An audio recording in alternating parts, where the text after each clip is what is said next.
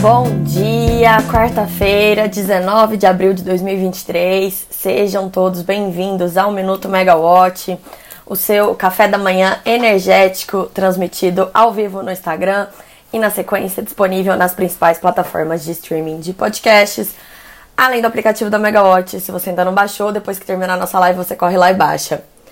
Eu sou Camila Maia e hoje vocês estão comigo para uma dose reforçada de energia, porque hoje é dia de Assembleia Geral da Câmara de, de, da Câmara de Comercialização de Energia Elétrica. A gente vai ter a eleição, então, é, de dois novos, dois novos conselheiros para a CCE, é, incluindo o presidente do conselho, que está na mesa também, o cargo da presidência do conselho, já que a, o mandato do Rui Altieri termina agora no fim de abril, depois de oito anos. É, a gente também vai falar sobre reajustes tarifários, o Taipu, Petrobras, então vamos lá. É, hoje, a partir então das 13 horas, acontece a Assembleia Geral Ordinária da CCE. É, nessa Assembleia Geral Ordinária da CCE, todo ano são deliberados alguns temas, como as contas da, da CCE, né, são aprovados relatórios anuais. E os destaques de hoje, né, que estão deixando o mercado bem polvorosa, são essas duas são as eleições desses dois membros para o Conselho de Administração. Lembrando então, o conselho da CCE ele é composto por cinco membros.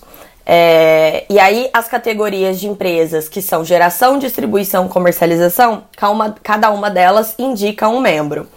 Essas três categorias elas se juntam para indicar um, um, quarto membro e a presidência do conselho, que é o quinto membro do conselho, né?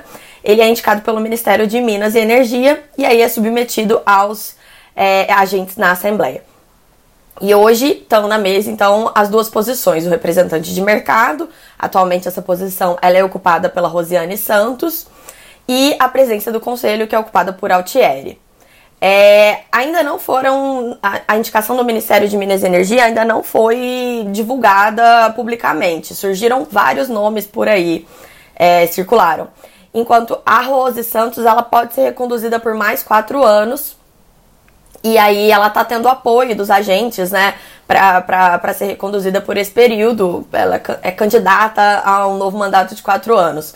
Até na semana passada a gente noticiou que o Fórum das Associações do Setor Elétrico, FASE, é, ele fez uma manifestação pública de apoio à Rose, publicou uma carta é, falando que o trabalho dela sempre foi é, pautado no diálogo com diálogo aberto com os agentes em prol do desenvolvimento do mercado de comercialização de energia.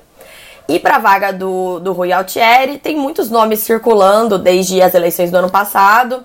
É, é uma vaga de indicação do governo, então essa questão é, de quem mudou o governo mudou um pouco a visão de quem que seria é, o novo ocupante do posto. É, surgiram, no começo falaram bastante sobre o André Pepitone, ex-diretor-geral da ANEL, é, que também foi um dos candidatos aí à, à Secretaria Executiva do Ministério de Minas e Energia.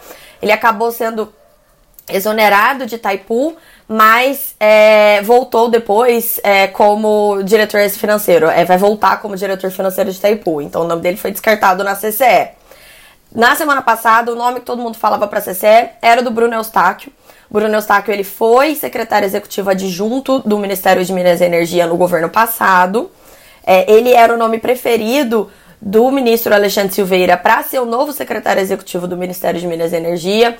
Ah, só que o nome dele foi barrado pela Casa Civil por ele ter atuado no governo de Jair Bolsonaro. E aí foi aquela novela no começo do ano, é quase 80 dias ali sem secretaria executiva, né, sem o número 2, o principal posto do Ministério de Minas e Energia, até que o Efraim Cruz, ex-diretor da ANEL, foi, foi confirmado no cargo. E o ministro ficou falando que ele queria botar o Bruno Eustáquio em algum lugar, ele gosta muito dele, ele ajudou bastante ele nesse começo de governo.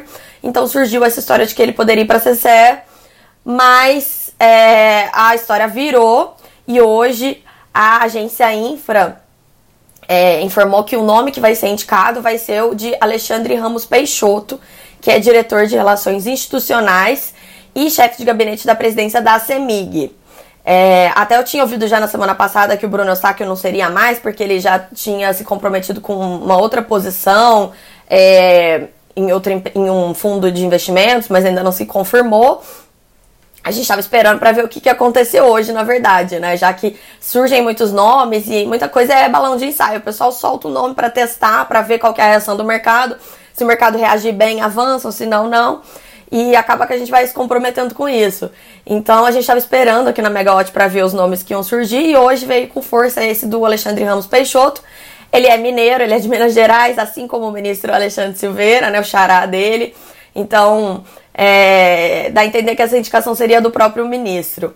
O que surpreendeu mesmo ali os agentes na, na notícia da agência Infra foi que o governo também deveria sugerir um nome para a vaga do mercado, que é a vaga que a Rose Santos está disputando a recondução. A, a, reportagem fala que o Eduardo Rossi, que foi assessor do Efraim Cruz na ANEL, hoje ele é assessor do Ricardo Chile, que foi indicado pelo Efraim Cruz na ANEL também, é, ele seria indicado pelo governo para a vaga do mercado. É, o voto é secreto, a gente não sabe o que vai acontecer. Eu conversei até com bastante agentes, muitos agentes hoje cedo, né? O pessoal acordou cedo já na euforia do que, que vai acontecer. E muitos falaram assim que realmente talvez seja uma, uma estratégia do, do, do, secretário executivo Efraim Cruz para testar quem que tá com ele ou não ali no, no mercado. Só que, então, é, então o, o, o Rossi teria chance contra a Rose. Muitos, por outro lado, falaram que é, o apoio restrito à Rose Santos tem que ser mantido para marcar que essa vaga é do mercado. Porque se o mercado não votar no indicado por ele e acabar votando no indicado pelo governo, vai parecer que a vaga é, é na verdade, do governo, né?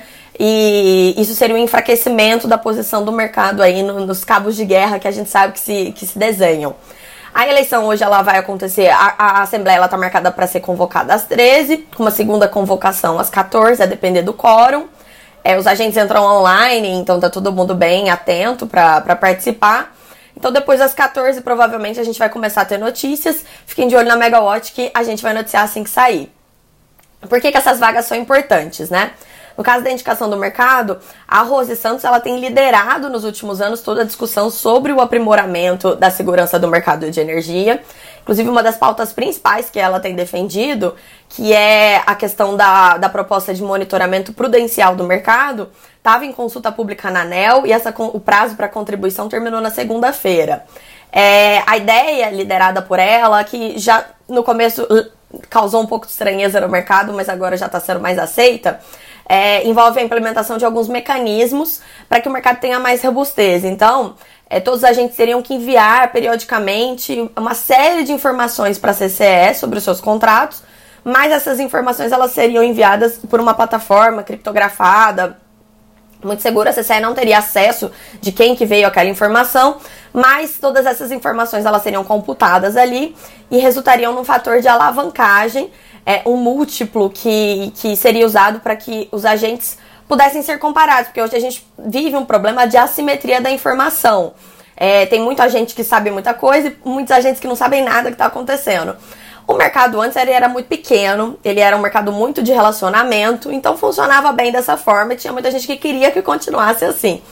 Mas hoje é, existem essas ambições de abertura do mercado, de trazer cada vez mais agentes, desenvolver é, é, mecanismos financeiros, né, mesmo ali no mercado de energia. Então, essas vulnerabilidades de antes, elas não podem mais acontecer.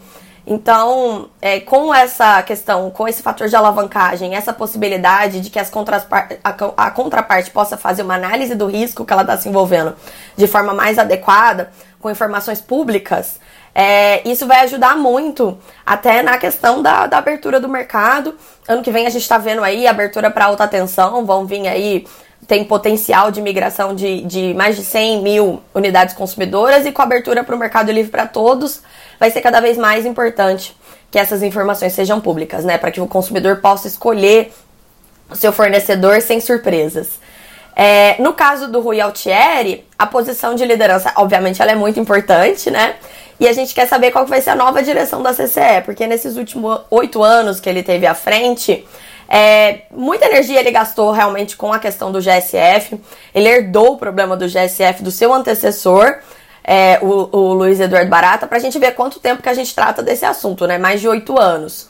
É, o problema do GSF ele foi praticamente resolvido ali, muito por conta da atuação da CCE. que ouviu todos os agentes, né, chegou em soluções que pudessem ser é, boas para todos, mas ainda resta um passivo no mercado de curto prazo de energia de mais ou menos um bilhão de reais relacionado aí às liminares ainda detidas por CGHs e PCHs. É, o governo deve optar pela via judicial para resolver isso. Então, é, o que, que, mudou mais assim na CCE nesses últimos anos foi o posicionamento estratégico. A CCE ela, ela diversificou muito a sua atuação, ela entrou em vários segmentos, ela assumiu ali, é, o Rui sempre fala, né, que ela quer ser a casa do mercado, é, porque ela tem a expertise dentro dela e, e acabava usando muito só para fazer rodar, de, rodar preço e contabilizar as contas que foram acabando sendo atribuídas à CCE, né? Lembrando que a CCE no começo ela não era responsável, mas hoje ela faz a contabilização é, é da CDE, dos empréstimos setoriais, todos também passam ali por ela. Primeiro foi a conta CR, a conta Covid.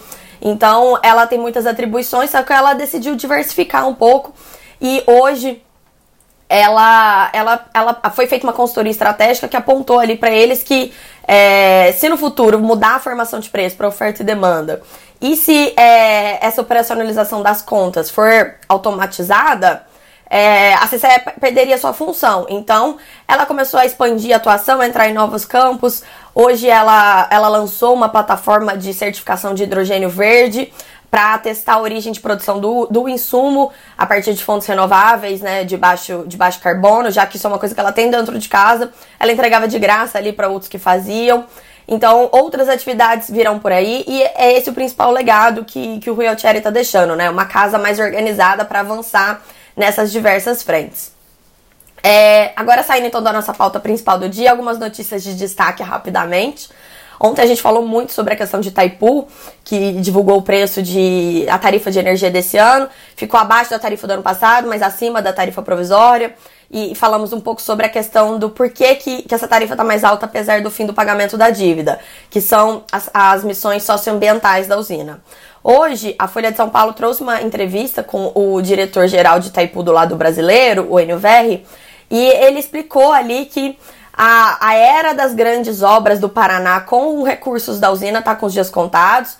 É, ele falou até na entrevista que Itaipu chegou a ser quase uma secretaria de obras do governo do Paraná, mas que isso acabou. E o que ele disse é que os compromissos firmados pela gestão passada vão ser mantidos, mas novos não serão iniciados e que é, um número maior de municípios vai receber recursos para implementar projetos socioambientais aí muito em linha com o discurso do governo do presidente Luiz Inácio Lula da Silva, né? Então, esse conceito do que é território de Itaipu vai ser ampliado e vão ser feitos investimentos em cidades menores com IDH mais baixo, porque hoje é, o, o, dever socioambiental de Itaipu, ele acaba que ele pega todo o Paraguai, que é um país menor ali, né? E porque Itaipu é muito importante para o Paraguai. Mas no Brasil, apesar dos consumidores das regiões Sudeste, Centro-Oeste e Sul pagarem a tarifa de Itaipu, apenas os consumidores do Paraná que são beneficiados com o retorno é, desse, desse, dessa tarifa na forma das obras socioambientais. Então, o que ele falou é que isso vai ser expandido, esse conceito vai ser expandido e mais municípios vão ser atendidos. Vamos ver se vai sair mesmo do Paraná, se vai ficar ali na região sul, ou se todo mundo que paga a tarifa vai ter alguma coisa em troca. É, falando de Light, também temos novos episódios aí da semi-recuperação judicial da, da companhia. É, na semana passada, a Light entrou, conseguiu uma liminar para suspender por até 60 dias as obrigações de dívida e para instaurar um processo de mediação com seus credores aí, da ordem de 11 bilhões de reais, porque a empresa não tem condições de pagar, mas ela também não pode entrar em recuperação judicial. Isso é uma limitação ali para as empresas é, de administração pública, como no caso da Light, uma concessionária de distribuição. É, os jornais eles estão informando que algumas gestoras é, que representam fundos de investimentos acionaram a justiça para tentar reverter a liminar. E o argumento deles é que eles foram tragados por um modelo inusitado de calote, já que não se trata de uma recuperação judicial e sim uma pausa no pagamento a recuperação judicial ela tem ritos, né, que garantem algumas coisas para os credores. Por exemplo, a indicação de um administrador judicial, você tem uma prioridade ali nos pagamentos dos créditos, tem uma série de coisas, inclusive a, a, a, prerrogativa de aprovar ou não o plano de recuperação judicial da empresa. Nesse caso, os credores eles estão no escuro. Mas, como vai haver uma, pelo menos é o que a Light prevê, né, propôs, foi uma mediação com os credores, é, seria uma forma de também resolver algumas desses problemas ali nas conversas com, com os credores de forma mais amigável e fora da justiça. Vamos acompanhar porque essa novela continuará com certeza. Em Petrobras, a gente tem uma notícia legal de descarbonização.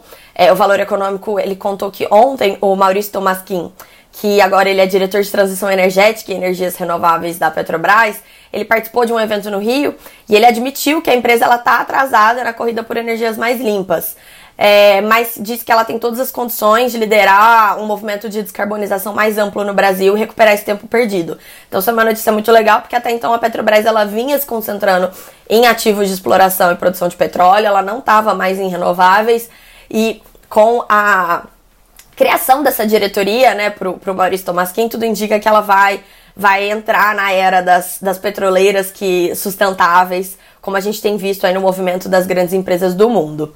E por fim, lembrando que ontem a, a ANEL ela aprovou as revisões tarifárias periódicas de, das distribuidoras do Nordeste, a Enel Ceará, a Energisa Sergipe e a Neoenergia Coserne do Rio Grande do Norte e a, Neo, e a Coelba, Neoenergia Coelba da Bahia. É, a reportagem completa da Natália Bezutti está na plataforma com todos, todos os dados, todos os números. Eu não vou falar para vocês porque vai ser muito, vão ser muitos números, mas o que ficou legal ali foi que a discussão do, do, das revisões, né? Ela falou sobre a perspectiva de redução da tarifa no próximo ano por conta da intensificação do sinal locacional, que é aquela questão de quem paga mais pelo uso da rede de transmissão, usa, quem usa mais a transmissão paga mais. Então, a intensificação do sinal locacional, ela deixou a transmissão mais cara para o gerador do Nordeste, já que a maior parte da energia dele vai ser escoada para o Sudeste, mas o consumidor do Sudeste vai pagar mais caro, em contrapartida, o consumidor do Nordeste vai pagar mais barato, porque ele está do lado da geração, não faz sentido ele pagar mais caro. É essa a lógica do sinal locacional. E aí, o que os diretores da ANEL falaram ontem é que com essa mudança, no ano que vem, essas distribuidoras vão ter, vão ter tarifas ainda. vão ter alívios tarifários para os consumidores. É, então é isso. A gente não tem agenda do ministro de Minas e Energia. É, eles têm publicado agora a agenda, só que uma agenda pretérita. Então eles é, termina o dia, eles botam a agenda. A gente tem a agenda de ontem, a gente sabe o que ele fez ontem, mas a gente não sabe o que ele fez, o que ele vai fazer hoje ainda. A gente está pedindo bastante ali para o Ministério de Minas e Energia é, começar a divulgar essas agendas, né, para a gente poder acompanhar o andamento da pasta. É, mas é isso então, gente. É, uma ótima quarta-feira para todos. Vamos acompanhar na Megawatt o desenrolar do dia, a eleição da CCE e até amanhã. Tchau, tchau.